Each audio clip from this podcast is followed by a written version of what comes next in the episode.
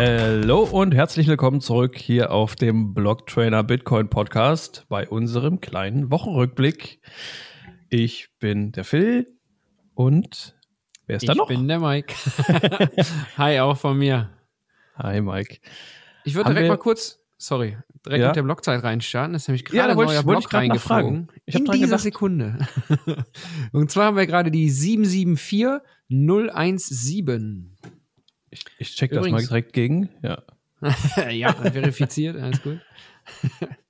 Alles dezentral hier, Leute. Ja, ja. Vertraue niemanden. Don't trust, verify. Genau.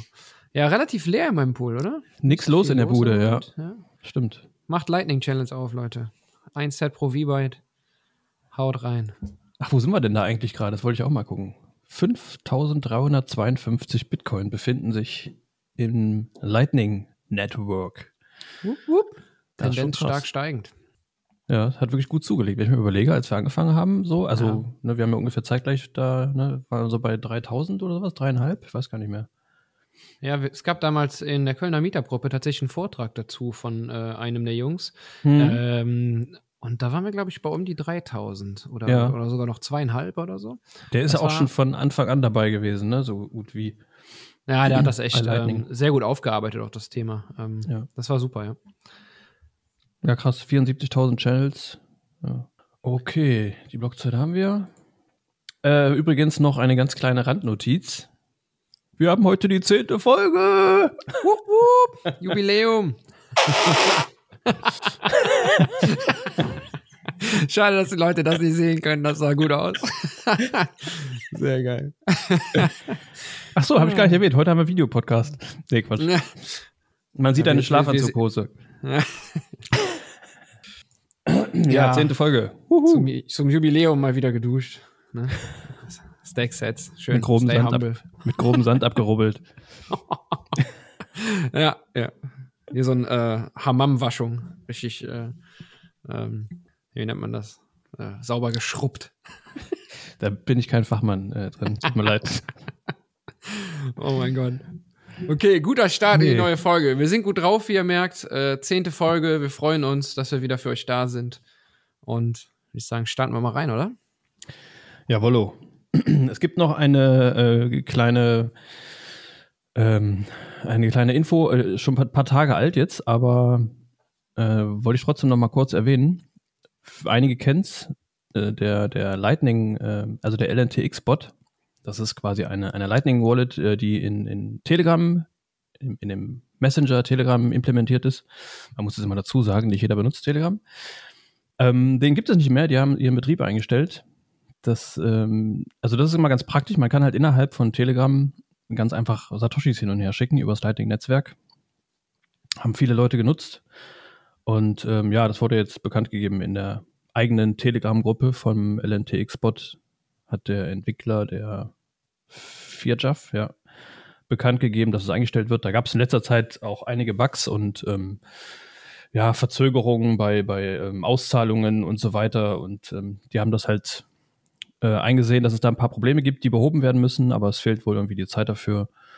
Und dann haben sie sich dazu entschlossen, das Projekt erstmal einzustellen. Ähm, ja, eigentlich theoretisch vorübergehend, äh, man weiß nicht genau, was da kommt und inwiefern das wiederkommt, in welcher Form.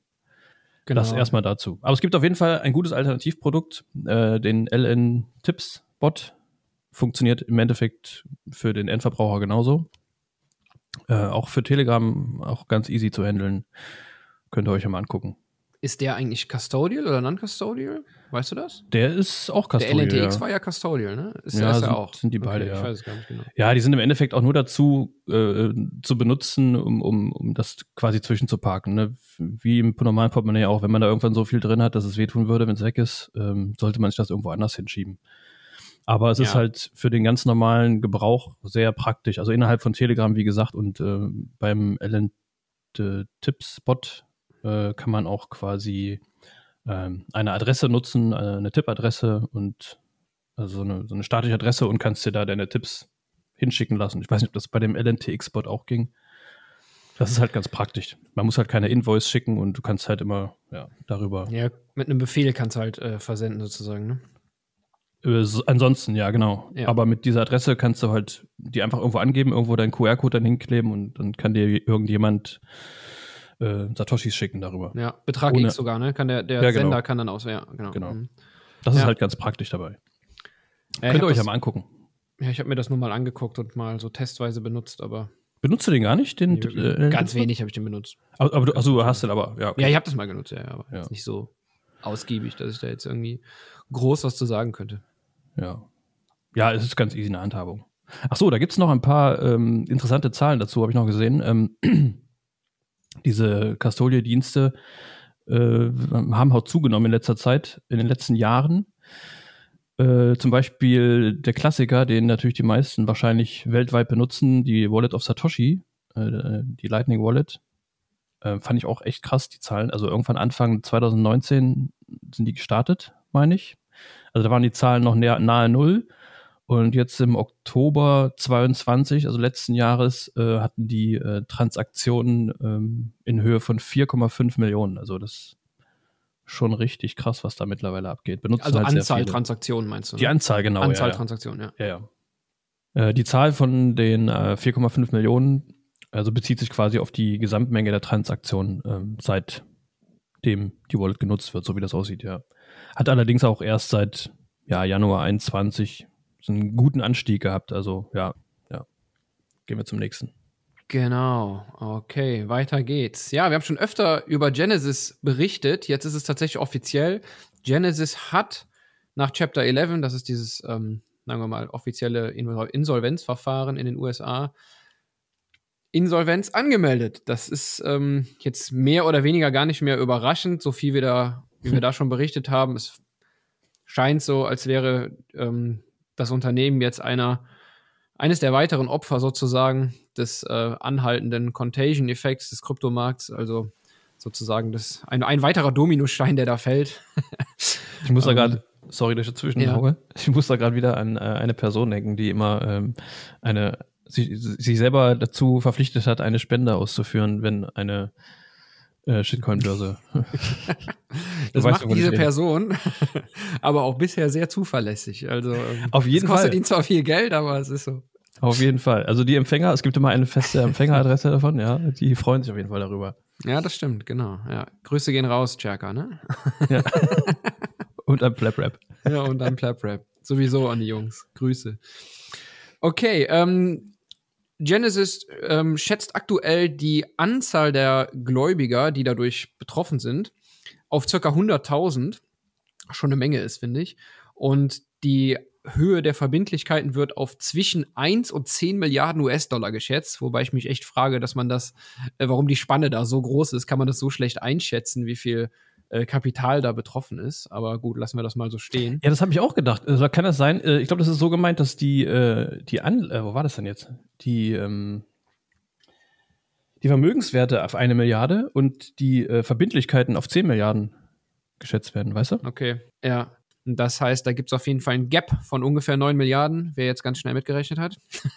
Was man in dem Zuge auch noch mit berichten kann, sozusagen, ist, dass die Winklevoss-Brüder mit ihrer Firma Gemini in Verbindung mit Genesis immer noch 900 Millionen Dollar erwarten von Genesis, weil das die Einlagen der, wie soll ich sagen, Nutzer der Börse Gemini sind, die auf über, über Gemini Earn, was die Landing-Plattform von Gemini war, äh, hat Gemini das Geld bei Genesis angelegt und die sind jetzt eben entsprechend insolvent. Das ist ein bisschen kompliziert, weil die Namen halt so gleich sind.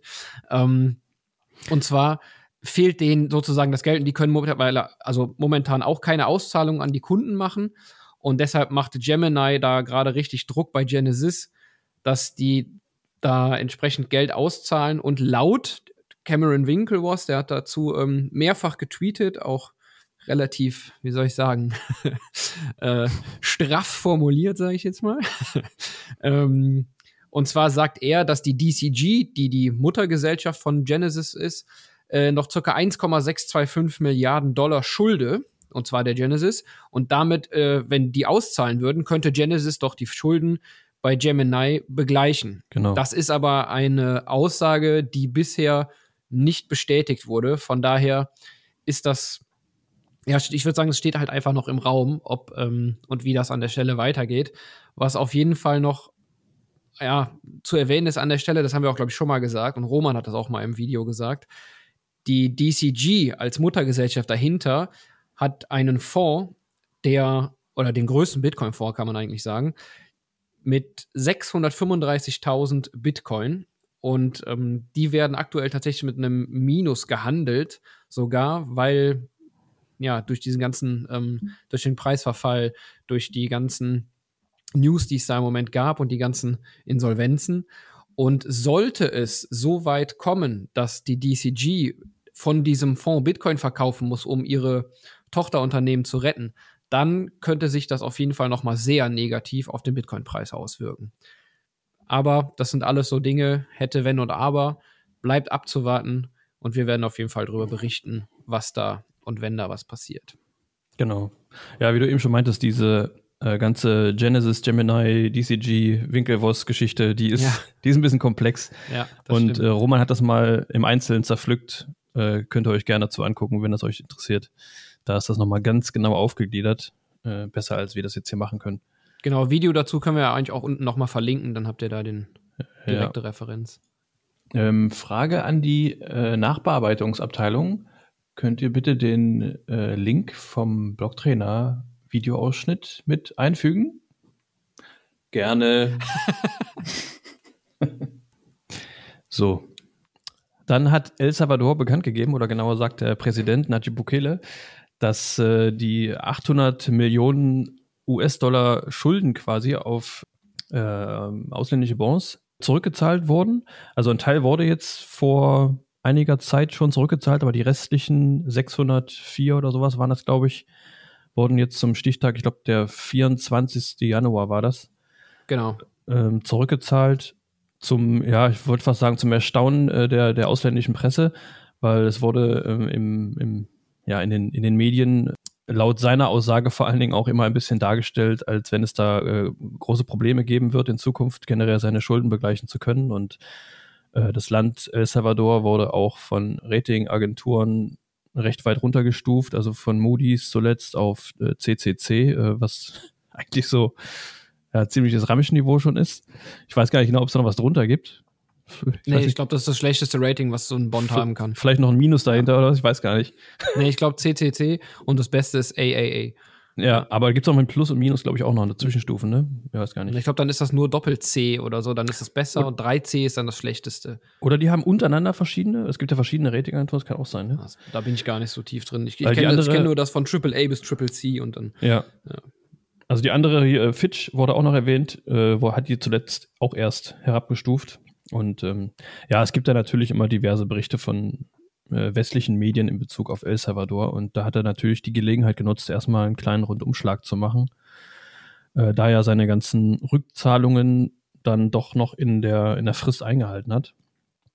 Und ähm, was ich an der Stelle noch spannend finde, ist, dass ähm, El Salvador damit, dass sie es schaffen konnten, diese Schulden aktuell zurückzuzahlen, die jetzt knapp zwei Jahre Zeit haben, bis der nächste größere Schuldenberg wieder abzuzahlen ist. Und zwar sind das dann noch 348 Millionen Dollar, die am 30. Januar 2025 erst fällig sind. Genau. Und im Vergleich zu der heute größeren Summe von 800 Millionen, die zurückgezahlt wurden, denke ich aus auf, ich sag mal, auf 2025 gesehen, inklusive Halving in 2024, dass der Bitcoin-Preis sich bis dahin nochmal eher positiv entwickelt. No financial advice an dieser Stelle, aber hm. das ist einfach so meine, meine Einschätzung. Und das könnte natürlich auch nochmal sehr positiv für El Salvador sein, denn dann können sie eben ihre Schulden auch an dem Tag wieder pünktlich begleichen, was dann entsprechend auch das Rating der Agenturen wieder viel, viel positiver stimmt. Und vielleicht kommen die dann ja immer in ein äh, tolles B oder vielleicht sogar A-Rating rein und ja. können sich dann wieder viel besser Kredite nehmen und das Land entsprechend wieder fordern, Infrastrukturprojekte fördern und so weiter und so fort. Äh, das, das bleibt auf meiner Sicht sehr, sehr spannend, das zu beobachten, wie El Salvador beziehungsweise auch die Bitcoin-Adoption in El Salvador sich über die Jahre da ausspielt. Das ist ja eine Geschichte, die man eigentlich auf Jahrzehnte sehen muss. Ne? Wie, wie wirkt sich das positiv auf das Land aus? Ja, auf jeden Fall. Ja, ja. da muss man erstmal ein bisschen Zeit ins Land gehen lassen, ja. Genau, genau ich weiß gar absolut. nicht, ob, ob du es eben noch erwähnt hattest. Insgesamt waren es 6,4 Milliarden, ne, die sie äh, insgesamt auf der Uhr haben in Zukunft. Und genau, wie du schon richtig meintest, das nächste erst im Januar 25 fällig. Auch eine relativ kleinere Summe. Also eigentlich sieht es, wenn diese Zahlen alle so passen, äh, recht gut aus. Also er hat ja. auf jeden Fall erstmal Luft. Und Ganz interessant finde ich noch, da haben wir jetzt noch gar nicht drüber gesprochen. Das ist auch bisher, ich glaube, in der Öffentlichkeit unbekannt wo die 800 Millionen jetzt herkommen, weil ja. es ist schon eine sehr, sehr große Summe für so ein kleines, ähm, extrem verarmtes Land eigentlich. Ähm, was man noch sagen kann, ist, El Salvador hält ähm, Bitcoin im Wert von 54 Millionen US-Dollar, genau gesagt 2381 Bitcoin, genau. die ja bei weitem nicht das aufwiegen könnten. rein theoretisch hätte man jetzt was von den Bitcoin-Beständen wieder verkauft und gesagt, okay, davon zahlen wir unsere Schulden. Aber ja. das wäre ja bei weitem nicht aufgegangen. Von daher finde ich das schon spannend, ähm, auch mit so einem kleinen naja, mal gucken, was sich da in Zukunft noch herausstellt, wo das Geld tatsächlich herkommt. Vielleicht hat man sich das auch wieder woanders geliehen oder. Ja, das, das kennt man ja mittlerweile so ein bisschen auch äh, von, von ihm, also vom Präsidenten. Äh, er macht da um viele Sachen ein bisschen Geheimnis drum. Also er wird natürlich seine Gründe haben, warum der das alles nicht komplett offenlegt. Äh, genauso unklar ist ja auch, äh, wie und wo er eigentlich die Bitcoin bezogen hat. Das ist ja ne, nicht so gut nachvollziehbar, auch, auch für das eigene Volk nicht.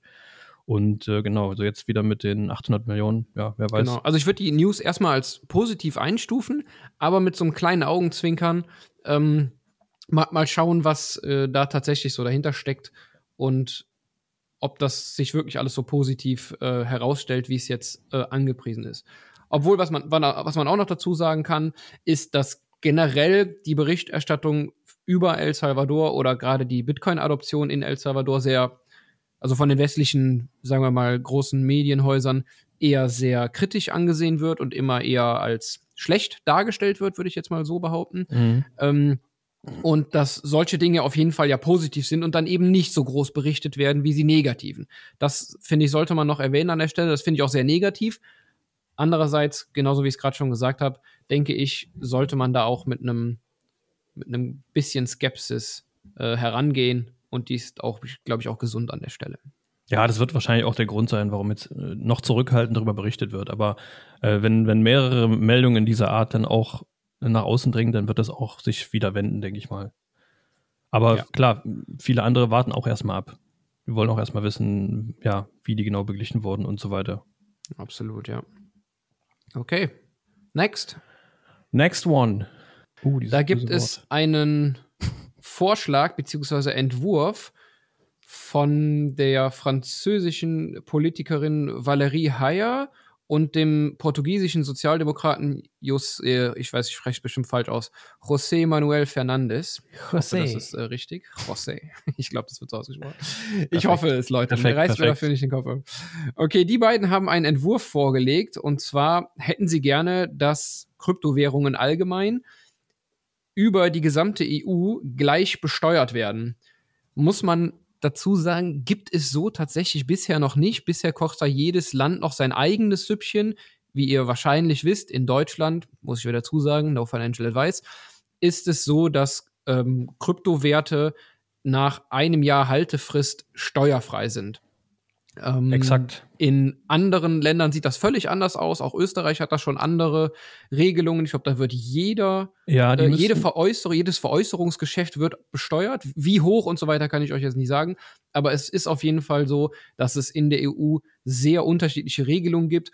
Und ich muss sagen, ich glaube auch nicht, dass sich das so durchsetzt, dass wir da pauschal eine Regel EU übergeordnet bekommen. Also ich würde das mal so stehen lassen und dann schauen, was passiert. Ich glaube, es gibt nur eine Woche Zeit, in der das Ganze jetzt noch mal mit Änderungen ent, ent weiter, weiter sozusagen bearbeitet wird und dann wird darüber abgestimmt, ob man sowas machen will oder nicht. Und wir werden auf jeden Fall berichten, wie das Ganze ausgegangen ist.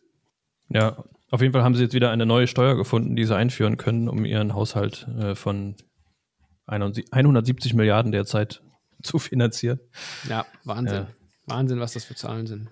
Probleme, Probleme. Was machen wir dagegen? Äh, was können wir noch für eine Steuer erfinden? Ja, genau. was man vielleicht noch mit erwähnen kann, ist, dass ähm, dass der Entwurf auch einer der, also einer der Hauptgründe für den Entwurf, so formuliere ich es mal, ist, dass man durch diese Steuer eben auch die, es wird so formuliert, die, die, wie soll ich sagen, die negativen Auswirkungen des Stromverbrauchs dieser Kryptowährungen, womit wahrscheinlich hauptsächlich Bitcoin Mining äh, ins, in den Fokus rückt, ähm, wieder ausgeglichen werden soll und so weiter. Und was leider überhaupt nicht erwähnt wird, ist, dass mittlerweile schon über 50 Prozent des Bitcoin-Minings nachweislich nach Studien auf grüner Energie beziehungsweise ja, soll ich sagen, nachhaltiger ähm, Energieproduktion basieren. Genau. Ja, genau. Und ja, glaub, äh, das ist sehr, sehr schade aus meiner Sicht, dass dieser Facts im Prinzip gar keinen ein, ähm, ja, nicht, nicht mit, wirklich nicht mit, nicht mit beachtet werden sozusagen, sondern äh, da einfach immer so pauschal irgendwie aus der Hüfte geschossen wird, aber eigentlich keiner da äh, mal rechts und links guckt und sagt, okay, äh, schauen wir mal wirklich, was der Fall ist und dann reden wir mal rational darüber sozusagen. Aber gut, wir reden hier von Politik. Ja, ich glaube. Schöner kleiner Seitenhieb. Ja, ja ich glaube, die kritischen Stimmen, die werden auch, äh, weiß nicht, wahrscheinlich erst aufhören, wenn wir so im Bereich zwischen 95 und äh, 99 Prozent liegen. Also äh, Energie aus ja. erneuerbaren Quellen. Das ist dann äh, für die meisten wahrscheinlich dann so einigermaßen legitim dann. Und wenn sich generell das Thema äh, Bitcoin Mining in der Industrie oder in der Gesellschaft etwas positiver dargestellt hat im Sinne von Bitcoin ihr kennt das wahrscheinlich alle, ein Energiekäufer der letzten Instanz. Man kann auch durch das Bitcoin-Mining grüne, ich nenne es mal grüne, äh, erneuerbare Energiequellen viel besser finanzieren, ähm, da man den überproduzierten Strom immer durch das Bitcoin-Mining abnehmen kann und dadurch vielleicht, ich denke nicht, dass es kommt, aber dadurch tatsächlich realistisch gesehen Steuerentlastungen mitkommen äh, könnten. Aber naja, da wollen wir mal nicht zu weit äh, in die, in die in die Zukunft äh, voraus äh, träumen. Aber das, das wäre tatsächlich möglich. Und wenn sich dieses Narrativ mehr in den Mainstream äh, gesetzt hat, oder wie soll ich sagen, ähm, dass ja, etwas mehr weißt, in, der, meine, ne? in, in, in, der Industrie, in der Energiegewinnung ankommt. Ich glaube genau. schon, dass es in, Zukunft auf jeden Fall äh, ja. weiter Verbreitung findet und dann wird auch nach und nach äh, mehr ja, der Wert dahinter, da, dahinter erkannt, äh, dass es ja, dass das ganze Mining ähm, hinter dem hinter dem Bitcoin äh, nicht nur ein böses Energieverbrauchen ist, sondern tatsächlich einen Nutzen hat für viele Sachen, der jetzt noch nicht offen liegt für gerade Kritiker und ja, Leute, die dann einfach, einfach nur Steuern vorschlagen und alles genau. einfach verbieten wollen. Die, vor allen Dingen die Leute, die nur das Negative sehen und nicht denken, oh, da könnte ja auch was Positives bei rumkommen oder wir können das ja sogar nutzen. Ähm, also Leute, die halt wirklich immer nur die, die negativen Seiten sehen, die aber aus unserer Sicht ja auf jeden Fall die negat also die, die positiven Seiten von Bitcoin, auch das Mining und so weiter und die, ja, wie soll ich sagen, die positiven Auswirkungen, die das haben kann, bei weitem ja natürlich das, das, äh, das Negative überwiegen. Und von daher, wenn das ein bisschen breiter in der Gesellschaft angekommen ist, sehen wir da, glaube ich, ganz andere Aussagen und Vorschläge. Genau, richtig. Gut, äh, gehen wir weiter Richtung Prag in den Osten. Äh, da findet demnächst Europas größte Bitcoin-Konferenz statt, für alle, die es noch nicht mitbekommen haben. Und zwar am 8. bis 10. Juni. Ja, ist tatsächlich das größte äh, Bitcoin-Event in, in Europa, ähm, englischsprachig. Und organisiert wird das von zwei Brüdern. Oh mein Gott, die Namen kann ich niemals aussprechen. Also Martin, Martin Couchard und sein Bruder. Ich glaube, Matthias Ma heißt es dann tatsächlich. Matti Matthias, ja. Das mit y, tschechische Matthias. Mit Y und jede Menge kleiner Häkchen über den Buchstaben, die danach folgen. ja, und die haben schon ähm, in den letzten vier Jahren Bitcoin-Konferenzen organisiert, die größten nicht englischsprachigen tatsächlich auch. Also in Prag, wie heißt das Land? Tschechien. In Tschechien, genau. Oh, ich bin gerade nicht drauf gekommen. äh, in Tschechien ist tatsächlich die, die Bitcoin-Community richtig groß und richtig, richtig bullig. Also äh, total krass, was da abgeht. Wir haben äh, auch ein paar Leute in Innsbruck, glaube ich, letztes Jahr ne, kennengelernt. Ja, das waren die Jungs. Ja, genau. Das waren die Jungs. Ich habe mit den beiden, weiß ich noch, draußen beim Bibo gestanden und dann ja. mit denen gequatscht, ja. Und äh, ja, auch so, also ich hatte damals das erste Mal davon gehört, dass da auch so viel los ist, dass da auch so viel organisiert wird und äh, viele haben das immer noch so ein bisschen ja eingestuft als, ja, okay, äh, Tschechien, Bitcoin-Events, ja, kann ja nicht so groß sein, aber die hatten damals schon von mehreren tausend Leuten gesprochen. Und 3000. 3000 haben die tatsächlich wohl hinbekommen. Ja. Und da das so erfolgreich war, haben sie gesagt, okay, die machen das jetzt auf Englisch und im, im Vergleich zu Miami sozusagen. Ne? Und das und, tatsächlich ähm, nur als Bitcoin-Only. Also ja, genau, das als Bitcoin-Only-Event, das ist schon, schon krass. Miami ist ja halt muss man ja schon sagen, ist ja schon so ein bisschen Shitcoin finanziert. Also eigentlich ist es Hardcore Shitcoin finanziertes Event, ne? Ja, auch so im Vergleich, ich meine, da war ja die Innsbruck-Konferenz das erste Mal und äh, da waren wir, weiß nicht, um die 1000 Leute und das war eigentlich schon enorm, was da los war und da dachte man auch schon so, ja, wow. Ja. Äh, nur Bitcoiner, also nur Bitcoin-only auch, ganz, ganz streng und äh, trotzdem 1000 Leute und dann äh, ja, sprichst du da mit Leuten aus äh, Tschechien und die erzählen dir, dass sie ja, ja, schon ein paar Events gemacht haben und die haben alle mehrere tausend Leute und denkst ja, okay. ja, die haben auf jeden Fall ein fettes Panel da am Start. Ähm, ja, um die 60 Speaker, alles äh, auch sehr namhafte Leute, also eigentlich die oberste Riga im Bitcoin-Space. Roman natürlich da. wupp, wupp. Ja, vielleicht kommt auch Michael Saylor. Äh, und noch ein paar andere. nee, ähm, mal ohne Spaß. Es kommen richtig viele bekannte Leute. Ja, wie gesagt, Roman steht auch auf der Bühne. Michael Saylor wird erwartet, Peter McCormack, Anita Posch, äh, Knut Swanholm, jede Menge Leute. Könnt ihr alles mal nachschauen auf der Seite. Wird vermutlich richtig krass. Ja, und mit dem Code Blocktrainer könnt ihr natürlich die Tickets auch etwas günstiger beziehen. 5% Rabatt gibt es dann darauf. Und ja, Mike, du bist, glaube ich, auch da, oder? Ja, ich habe schon ein Ticket gekauft, Hotel gebucht. Ich bin echt bullig da drauf. Ich glaube, es wird ein richtig cooles Event. Ich schwanke noch. Ich überlege. Und äh, freue mich darauf, auf jeden Fall. Genau. Ja, Bock hätte ich auf jeden Fall auch. Ich, ich muss mal schauen, ob das irgendwie alles passt. Es wird halt ziemlich viel dieses Jahr. Du weißt es ja selber. Genau. Was man vielleicht noch sagen kann, ist, es wird vier Themenbereiche geben, in denen man sich ähm, informieren kann. Und die würde ich einmal ganz kurz erwähnen, ohne da jetzt näher drauf einzugehen. Wie gesagt, immer auf der Blocktrainer-Website gibt es ja coole Berichte zu, die ihr dann im Einzelnen auch nochmal lesen könnt. Wir machen das ja nur ein bisschen gröber sozusagen, weil wir euch nicht alles so im Detail äh, mitgeben können. Dann dauert es einfach zu lange. Und zwar die Themenbereiche sind Freiheit, Community, Technologie und gesundes Geld. Sehr, sehr spannend. Gesundes Geld ist auch ein äh, äh sehr interessanter Hashtag. ja, genau. Ach, da, da fällt mir ein, da gibt es, da gibt es demnächst auch nochmal was Neues zu. Also eigentlich auch angelehnt nur an die gesundes Geld-Geschichte. Äh, wir hatten, glaube ich, letztes Mal auch schon über den, über die Fernsehturmnummer erzählt, oder? Hatten wir, ne? Und ähm, also da wurde, für die, die es nicht gehört haben, da wurde ein, ein extrem großes Bitcoin-Logo auf dem Berliner Fernsehturm projiziert in einer kleinen äh, Aktion äh, von ein paar Leuten die sich dann natürlich auch ein bisschen an die gesundes Geld-Aktion äh, damit angelehnt haben und äh, man ist auch untereinander con connected, vernetzt. Ja, und da wird demnächst auf jeden Fall nochmal was folgen. Also es wird nicht die einzige Aktion gewesen sein. Äh, da kommt noch was und äh, was anderes und vielleicht auch woanders. Und man darf gespannt sein. Also es ist, ja, das nur dazu, weil ich gerade gesundes Geld gehört habe. Entschuldigung. Sehr gut. Okay. Was wir auf jeden Fall noch erwähnen können zum Prager Meetup, äh, beziehungsweise, Entschuldigung, zum Prager äh, Event wird es wahrscheinlich auch ein Dach-Meetup geben der deutschen oder der deutschsprachigen Community und mit hoher Wahrscheinlichkeit, steht aber noch nicht so ganz fest, wird das am Abend des 8. Junis, äh, also am Abend des Industry Days, am ersten Konferenztag, im Hotel Duo in Prag stattfinden. Also, da wird es aber noch genauere Infos zu geben und wir werden euch auch auf jeden Fall da nochmal auf dem Laufenden halten, ob das tatsächlich so kommt. Also so kleines Blocktrainer-Community-Meeting irgendwie, ein äh, Meetup meinst du, ne? Richtig, genau. Ja. Okay, dann sind wir schon bei der letzten News für heute. Und zwar hat die SEC leider, aus meiner eine, Sicht zumindest, einen eine, weiteren Antrag für einen Spot-ETF von ARK Invest und 21 Shares abgelehnt. Was sehr, sehr schade ist. Ja, eine denn, traurige Nachricht am Ende.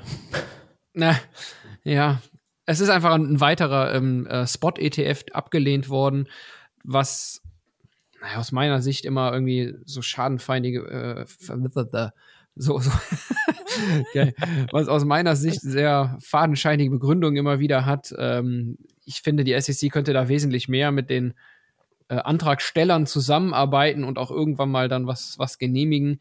Unterm Strich denke ich, an dieser Stelle ist das ja zurückzuführen auf die bisher noch unklare Regulierung ja. zwischen SEC und CFTC. Sobald dort Klarheit herrscht, was wie reguliert wird, was tatsächlich als Commodity und was ja, genau als ähm, genau richtig, also was wie eingestuft wird, dann wird es da, denke ich, auch eher Klarheit geben und dann werden auch wahrscheinlich die ersten ETFs, also Spot-ETFs, äh, ja. Future-ETFs gibt es ja schon, genehmigt werden. Ja, da baut vieles drauf auf, ne? Also, genau. das ist wirklich immer darauf zurückzuführen, auf genau diese Geschichte, ja. Habe ich, als ich das erste Mal gehört habe, auch direkt wieder dran gedacht. Also, genau, sobald da irgendwann mal eine Entscheidung fällt, dann werden viele andere Sachen auch ähm, sich daraus ergeben. Ja, genau. Und wenn da auch mal der, der erste äh, genehmigt wird, dann wird das Ganze auch ein, wie soll ich sagen, Dominoeffekt haben. Und zwar werden dann viele weitere darauf aufbauen, auf der, ja.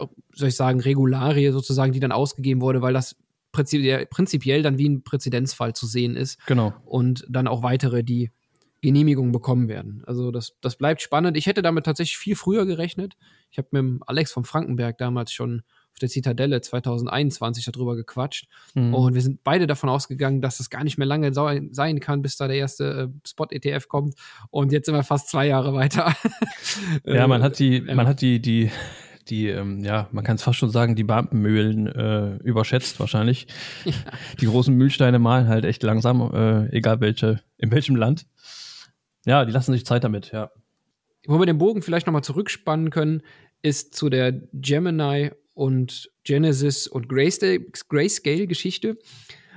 Denn auch Grayscale hat schon mehrfach versucht, einen Bitcoin-Spot-ETF ja, von der SEC sozusagen äh, genehmigen zu lassen. Und die sind tatsächlich mit äh, der SEC vor Gericht und zwar am 7. März.